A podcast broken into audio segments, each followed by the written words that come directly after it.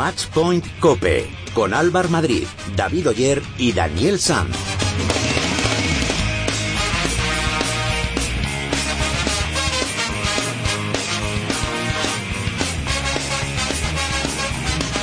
Hola, ¿qué tal? ¿Cómo estáis? Bienvenidos a vuestro programa especializado en tenis y en pádel de cope.es. Bienvenidos al capítulo 62 de Matchpoint Cope. Semana de transición entre el Master 1000 de Roma y el grande de los grandes en tierra batida, Roland Garros. Ya conocemos el hipotético camino de Rafa Nadal hasta una posible final. Los rivales más complicados serían Thiem en octavos, Songa en cuartos, Djokovic en semifinales y Andy Murray en una posible final, ya que el escocés va por el otro lado del cuadro. También hay que destacar que Roger Federer no podrá competir en la arcilla parisina por problemas de espalda. Después de 65 participaciones en Grand Slam, récord absoluto en la historia del tenis, no veremos al suizo en París. También tenemos que dar la enhorabuena a varias personas, a Anabel Medina y a Arancha Parra, que consiguieron el título en Estrasburgo, y a Yama Munar, que ganó su primer título ITF en Vic. En pádel, en el circuito World Padel Tour, esta semana comienza el Open de las Rozas. Open en el que sorteamos entradas en el programa de Deportes Cope Madrid. Cada día desde las 3 y 20 hasta las 4 de la tarde. Recuerdo que podéis poneros en contacto con nosotros a través de las redes sociales. Estamos en Twitter, en arroba matchpointcope y a través de nuestro muro oficial de Facebook, facebook.com barra matchpointcope. Bueno, antes de nada vamos a repasar lo que ha pasado esta semana con la ayuda de Jaime Toral. Segundo grande de la temporada, Roland Garros ya está en marcha, aunque sea una forma de hablar, porque el absoluto protagonista, tanto ayer como hoy, es la lluvia, que ha obligado a suspender varios partidos y aplazar los debuts, tanto de Nadal como de Djokovic, previstos para hoy y que se celebrarán mañana. Hoy se jugará una jornada maratoniana de 66 partidos en 15 pistas para intentar recuperar el tiempo perdido entre ayer y esta mañana. A la mala noticia de la lluvia hay que añadir otras dos más, que son las bajas confirmadas tanto de Roger Federer, eh, Federer que continúa con sus problemas de espalda, y del anfitrión Gael Monfils, siempre peligroso en la pista parisina. De hecho, el director del torneo ha asegurado que Federer pidió a la organización que encuadraran su debut para el martes y así tener tiempo para recuperarse de esa lesión. Ya se han jugado los primeros partidos con el permiso de la lluvia, eso sí, ya han llegado las primeras eliminaciones españolas. Ayer, Sara Sorribes y Lara, y Lara Arrubarena dijeron adiós al torneo en primera ronda. Jaime, ¿qué cuadro tienen los españoles con más opciones para intentar pelear por el torneo? Nadal tiene un cuadro potencial complicado que le cruzaría con Growth en primera ronda, Bañis, Fognini, Tiem, Songa en cuartos, Djokovic en semifinales y Andy Murray en una posible final. Así ve el Manacori su camino hacia el décimo Roland Garros. Estando cinco, quizás hubiera tenido mejor cuadro que, que el que tengo estando cuatro. Esta es una realidad. Creo que estando cuatro, mi cuadro no es un, no es un buen cuadro. Muy complicado. Y antes de empezar el torneo me, me preguntas si prefiero estar cuatro que cinco, pues te digo que sí. Por su parte, David Ferrer tendría que superar para hacerse con el torneo a Donskoy en primera ronda, Mónaco y Feliciano López, Verdic en octavos, Djokovic en cuartos, Nadal en semifinales y Murray en esa posible final. Y nuestras chicas, Garbiñe tiene un cuadro favorable y aspira a la victoria final. Acaba de ganar a Smidlova, se enfrentará a Magheil, Makarova, Kuznetsova, Vinci en cuartos, Radvanska en semifinales y a la todopoderosa número uno Serena Williams en la final. Mientras que el camino de Carla Suárez es bastante complicado. La Canaria se cruzaría con una rival de la quali, con Wang, con Cibulkova, con Azarenka, Serena Williams en cuartos, Kerber en semifinales y Agnieszka Radwanska en la final. El viernes, Charlie Moya pasó por los micrófonos del partido de las 12 y hablaba de sus favoritos para ganar Roland Garros. Veo un poco lo mismo de, siempre, ¿no? Quizás más abierto en cuanto a pronóstico.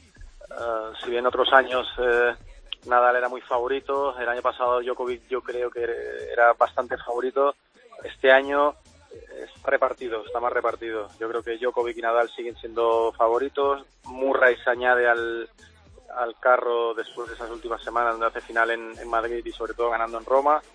Hay jugadores que han demostrado que en un Grand Slam pues, la pueden liar, ¿no? Tipo Babrinka, Nishikori lleva un año muy sólido. Esperemos que, que Raonic pues, pueda asomar la cabeza ahí también.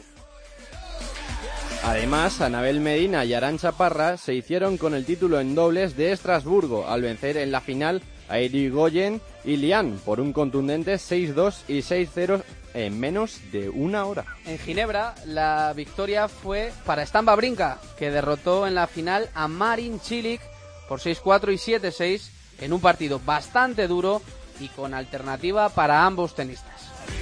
Y buena noticia para uno de nuestros jóvenes, Jaume Munar ha conseguido su primer título como profesional en el Future de Vic, al vencer a Alex de Miñaur por 7-6 y 7-5. Y para terminar, semana de pádel en Las Rozas.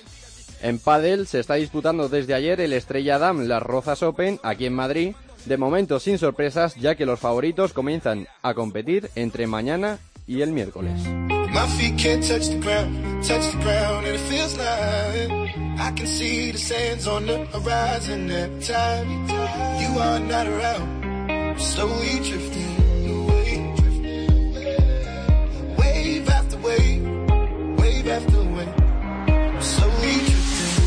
Bueno, una llamada para felicitar a una tenista española que a la Chita Callando este fin de semana ha conseguido su título WITA número 39.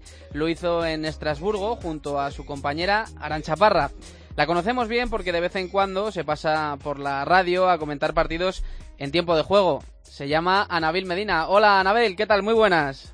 Hola, ¿qué tal? Bueno, lo primero, enhorabuena por ese título en Estrasburgo, ¿eh? Muchísimas gracias. Bueno, ¿cómo estás? Ya estás por París, ¿no?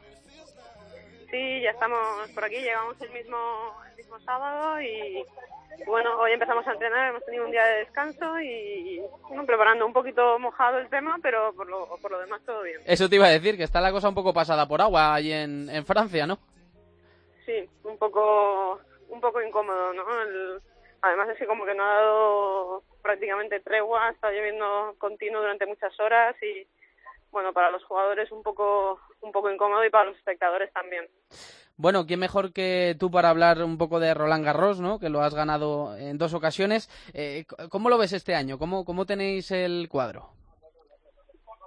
Bueno, pues eh, un poco siguiendo la manía que tenía cuando jugaba del individual, pues solo he visto la primera ronda, así que no, no tengo ni idea de, qué tipo de cuadro. Partido a partido, ¿no? Filosofía cholista. Exacto, como solo, partido a partido, exacto. O sea que no se puede hablar de, venga, voy a por el tercero o mm. venga, mi objetivo es este, partido a partido. ¿No nos salimos de ahí? Nosotros, nosotras vamos a intentar ganar el torneo, por supuesto, pero no sé qué, qué camino tenemos, que seguro que es muy difícil. Oye, ¿el cuadro masculino lo has echado un ojo? Imagino que sí, ¿no? Bueno, tampoco te creas, ¿eh? No, no, no estoy muy, muy de mirar. Pero bueno, sí que he visto, me ha parecido ver comentarios de que Rafa tenía un cuadro un poco complicado. Sí. Pero por lo general, lo siento, pero no, no he mirado mucho. que cómo, cómo lo ves este año porque porque todo el mundo dice que, que, puede estar ahí entre entre Djokovic entre entre Nadal y, y Murray cómo cómo lo ves bueno yo sí creo que esto es un poco como si dijéramos, eh, la porra, ¿no? Eh, que va a estar entre, entre estos tres jugadores, va a depender mucho de, de un poco los enfrentamientos. Creo que, que Djokovic el año pasado demostró que, que le está costando un poquito ganar Roland Garros, tuvo una final, pues eh, obviamente Babrinka es un jugador muy bueno, pero eh, se salía de los cuatro favoritos que eran Rafa Federer, y Murray contando con él y la verdad que demostró en la final estar muy nervioso, muy ansioso por, por ganar Roland Garros. Entonces yo creo que va a depender un poco de a qué altura se enfrenten los jugadores. Yo creo que si es una final entre Rafa y Djokovic... No, no, no, no. Eh, eh, Rafa se cruzaría en semis contra, contra Djokovic y contra Murray si, si, si pasa esas semifinales? Pues bueno, yo creo que una final eh, Murray Djokovic, yo opino que ganaría Murray, fíjate. ¿Sí? Y sí, yo creo que sí. Yo creo que, yo creo que le está pesando mucho ganar Roland Garros, no sé por qué. Sí, sí, no, eso es desde luego. Bueno, y en el y en el cuadro femenino acaba de, de ganar Garbiña Smielova ahora mismo. Eh, ¿Cómo ves? ¿Cómo ves a, a Carla y a, y a Garbi? Bueno, son dos jugadoras obviamente muy buenas, ¿no? Han demostrado que, bueno, que pueden hacer muy buenos resultados y la primera ronda de Garbiña ha sido bastante dura, pero la primera ronda de los Grand siempre es difícil, las condiciones no son no son nada fáciles, la pista está súper pesada, el que al juego de Garbiñe obviamente le gusta jugar más directa, puntos más rápidos y hoy era difícil. Pero bueno, yo creo que poco a poco se van a ir encontrando mejor y ojalá hagan un buen Roland Garros. Anabel, fuera de, de, Roland Garros, te tengo que preguntar también por, por el torneo Open Ciudad de Valencia, del cual eres eh, directora. Es un torneo para los oyentes ITF de, de 25.000 dólares que se va a celebrar del 19 al 27 de noviembre en el Club Tenis Valencia. Que eso de ser directora de un torneo en tu tierra tiene que ser fantástico, ¿no? Sí, la verdad que sí, muy contenta. Eh, era un proyecto personal que tenía desde hacía muchísimo tiempo, muchísimo tiempo y la verdad que en el momento que se lo plantea Club Tenis Valencia respondieron fenomenal, con lo cual estamos todos muy ilusionados en que salga un torneo muy bueno y con los años ir consolidando e intentar hacer un torneo importante en España. Oye, ¿cómo surge la idea de, de hacer este torneo? Bueno, pues eh, ya lo tenía en mente desde hacía tiempo, lo que sí que es cierto que bueno, que como como sigo jugando, pues era algo que tenía muy, como muy hacia adelante, ¿no? Pero sí, sí que es cierto que ahora, pues bueno, va llegando un poco más el momento de, de dejar de jugar y mi carrera pues ya quedan poquitos años y sí que pues poco a poco vas intentando que esos proyectos se hagan realidad, ¿no? Y al planteárselo, uh -huh. como te he comentado, al Tenis Valencia, eh, bueno, me dijeron prácticamente el mismo día, me dijeron, sí, sí, adelante. Era un proyecto que ellos también tenían en mente, querían darle al club el valor que tiene, es un club con mucha historia y que tiene los mejores de España y querían darle más valor haciendo un torneo. Qué bueno. Así que ha sido perfecto. Sí, señor. Pues que vaya genial. Oye, para ir acabando, Anabel, esta temporada te hemos visto jugando eh, algún torneo del circuito World del Tour y parece que no se te da mal la cosa, ¿no? sí, sí, sí. Jugué, bueno, coincidí los dos de, de, Valencia, de Valencia, que estaba en casa, en noviembre eran vacaciones y ahora aquí este este último que jugué, pues bueno, de casualidad descansaba esa semana y se lo comenté a Marcela, que fue la chica que jugó conmigo, y la verdad que lo pasamos muy bien. Conseguimos un muy, muy buen resultado sí, en sí, la previa, contando que, que, bueno, que yo obviamente no me dedico a ello para nada y ella es entrenadora, pues es un resultado muy bueno y sí, sí que es cierto que me gustaría jugar algún torneo. De hecho, me ha escrito alguna chica ya padelera que sí. ¿Ah, sí? ¿Se pueden decir nombres o no? Eh, no, no. Prefieres no. que me han, di- me han dicho que te retiras después de Río, que si quieres jugar. No, no, no es verdad, no me retiro después de Río. Oye, y lo de Río ya aprovechando, ¿cómo, cómo lo ves? Lo veo eh, bien, bien. Es el, es el último, Roland Garros es el último torneo para puntuar Sí. y, bueno, obviamente hay que hacer todos los cálculos y ver exactamente cuáles son las parejas que van a participar, pero estamos clasificadas a un 95%. O sea que todavía no se puede decir y hay que esperar a que acabe Roland Garros, pero creo que el objetivo está cumplido. Pero bueno, podríamos decir que te veremos en Río de Janeiro este verano, este agosto, ¿no? Eh, ojalá. Ojalá, ojalá. Pues nada, Nabel, oye, que muchísimas gracias por atendernos como siempre, que siempre es un placer charlar contigo y nada, desearte lo mejor para, para Roland Garros y para lo que queda de temporada, al fin y al cabo. Muchas gracias, ¿eh? Pues muchísimas gracias a vosotros. Un abrazo.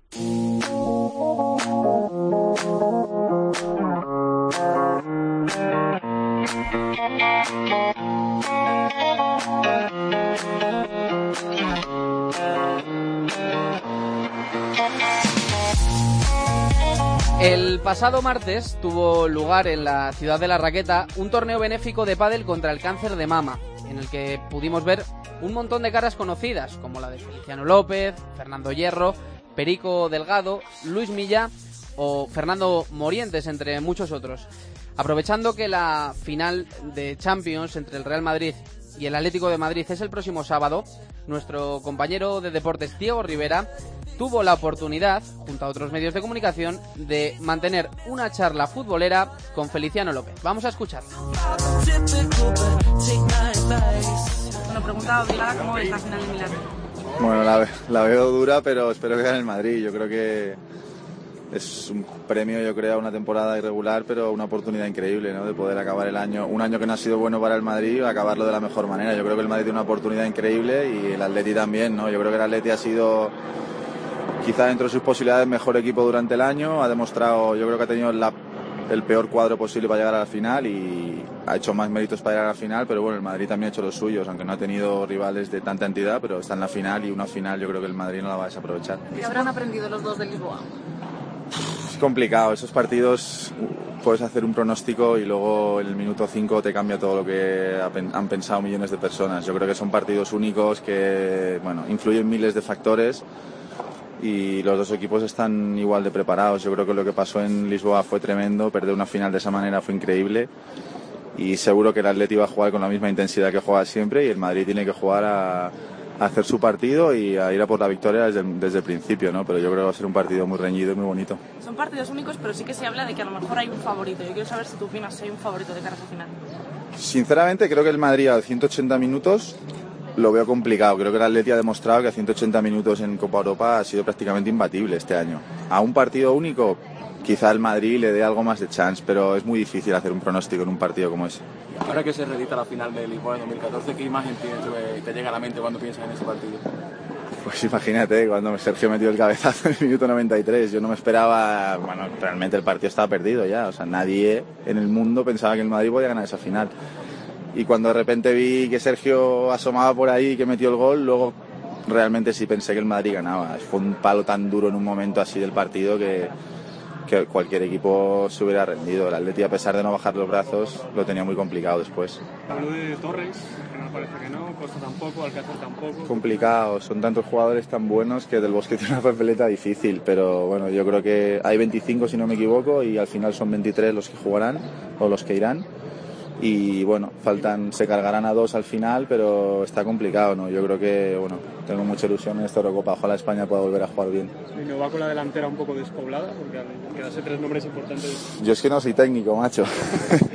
Pero yo creo que Morata en el momento que está va a ser nuestro delantero eh, crack y tengo mucha fe en él y siempre me ha encantado. Álvaro es un jugador fantástico y lo que ha hecho en la Juventus en una liga tan competitiva como la italiana, la verdad que ganarse a la gente allí y, y ser un jugador importantísimo en Italia creo que es algo muy meritorio y bueno, le ha llegado también el premio de ser el delantero de la selección, ¿no? En un momento que creo que es bueno para él. España ganó todo, después perdió y ahora es un momento para volver otra vez a la senda del triunfo. Has nombrado antes a Zidane, también has dicho que es verdad que la temporada del Madrid ha sido un poco complicada. ¿Qué ha supuesto para el Real Madrid final? No sé para ellos, para mí verle el banquillo ya me, ya me es suficiente. No, yo creo que ilusión, ver a un, un exjugador como él, un, un mito del fútbol sentado y dándote órdenes. Yo si fuera futbolista estaría feliz solo por el hecho de que tener a Zidane en el banquillo. Y yo creo que eso es un poco lo que transmite, ¿no? Al final un jugador de esa de esa categoría, con, con esa experiencia y madridista como él, que ha vivido también una época de segundo con Ancelotti, yo creo que han sido un conjunto de cosas que han hecho que, bueno, que el equipo en la última parte del año haya subido mucho el nivel, ¿no? Ha ganado 11 o 12 partidos seguidos, está en la final de la Copa Europa y, y yo creo que Zidane ha sido una apuesta muy acertada.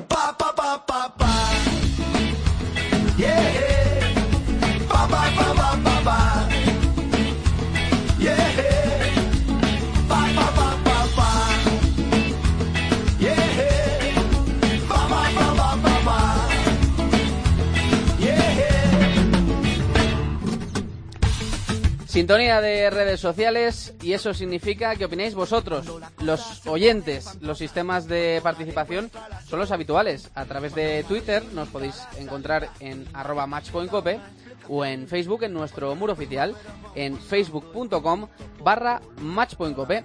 Y ya está otra vez por aquí Jaime Toral. Jaime, cuéntame. Muy buenas de nuevo, Álvar. Pues acaba de comenzar el gran slam de nuestro país vecino, Roland Garros, con los cuadros ya evidentemente configurados y nuestros oyentes ya nos envían mensajes sobre ello, como arroba NDX siempre, que dice el serbio va a ganar por fin el gran slam francés. Arroba Oleol dice la parte del cuadro de, de Murray da mucho miedo. En cuartos Nishikori, en semis Babrinka y en la final Djokovic o Nadal. Y también tienen un mensaje para Federer eh, de Park Life que dice noticia muy mala para los amantes del tenis que nos quedamos sin disfrutar de un señor fuera y dentro de la pista del tenis. Venga, ¿qué nos han contado sobre Rafa Nadal? El tenista Manacori que debutará en uno de sus torneos fetiche mañana frente al australiano Sam Growth tiene en nuestro buzón numerosos mensajes como el de Avida Dollars que dice décimo Roland Garros is coming, vamos Rafa. Eh, arroba eh, porque yo lo digo, que no está mal para nada el nick, Dice, pase lo que pase, Rafa, estamos contigo. Arroba Riberto98 dice, Rafa llega bastante bien y ya sabemos que en Roland Garros es capaz de cualquier cosa. Vamos, Rafa, a por el décimo. Y por último, Sergio Pozuelo M dice, si quieres ser el mejor, debes ganar a los mejores. Y estoy totalmente de acuerdo. Sí, señor. Eh, Jaime, eh, antes de las encuestas, también nos han mandado algún mensaje sobre la Davis y el equipo de Conchita Martínez, ¿no? Pues sí, Álvar. Conchita está todavía a la espera de saber cómo acaban en el ranking Fernando Verdasco y Mar López para decidir a quién llevar para los dobles junto a Rafa, como bien sabemos, y ya sabes que nuestra audiencia tiene un muy buen criterio y opina sobre este asunto, como arroba Lord Draymond, que dice yo creo que es Mark el mejor doblista antes que, que llevar a Verdasco. Arroba Mediator dice ojalá sea Verdasco por tenis y por feeling. Y por último, arroba Garapachen dice si quiere opción de medalla en dobles masculinos España, tiene que llevar a Mark, es un especialista en la volea y Verdasco un jugador de fondo y Rafa lo es también. Venga, y por último vamos con las encuestas. Pues esta semana os traigo dos encuestas. En la primera preguntamos hasta qué ronda piensan nuestros oyentes que va a llegar Rafa Nadal en Roland Garros y te va a sorprender, porque el 36% lo da campeón, el 16% en la final, el 40% en semifinales y 8% en otra ronda. Es decir, si llega a la final dicen que lo gana. Bueno, Que no está nada mal. Hombre, hay que Las tener en finales cuenta, hay que ganarlas. Jaime, hay, hay que tener en cuenta que Rafa Nadal solo ha perdido dos partidos en su historia desde que lleva jugando en En Roland Roland Garros. Garros. Entonces, hay que creer en él. No, no, yo creo, yo creo. Yo soy, tengo que decir que yo soy de los que ha votado que va a quedar campeón. Venga, seguimos. Y la otra encuesta, eh, cambiando un poco de tercio, preguntamos qué pareja cree nuestra audiencia que se va a llevar el Open de las Rozas de Wolpa del Tour. Y también te va a sorprender porque no dan a Bela Lima como el mayor porcentaje. Un 31% para Bela Lima, un 42% que es el más mayoritario para Sancho y Paquito, un 12% para Mati Maxi y un 15% para otra pareja. Bueno, sorprendente lo de Bela Lima. Y estaremos por allí esta semana para contaros lo que pase en ese World del es. Tour, ese Open de las eh, Rozas. Y nada, a vosotros, que nos sigáis escribiendo, que Jaime lo seguirá trayendo al programa. Gracias, Jaime. ¿eh? Nada, vosotros. Venga, nos vamos, bravo.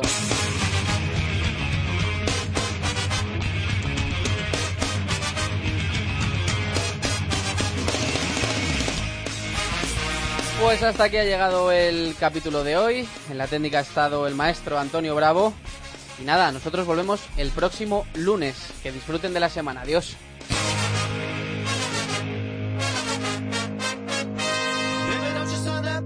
Tonight, she said. But I can't work in fast food all my life.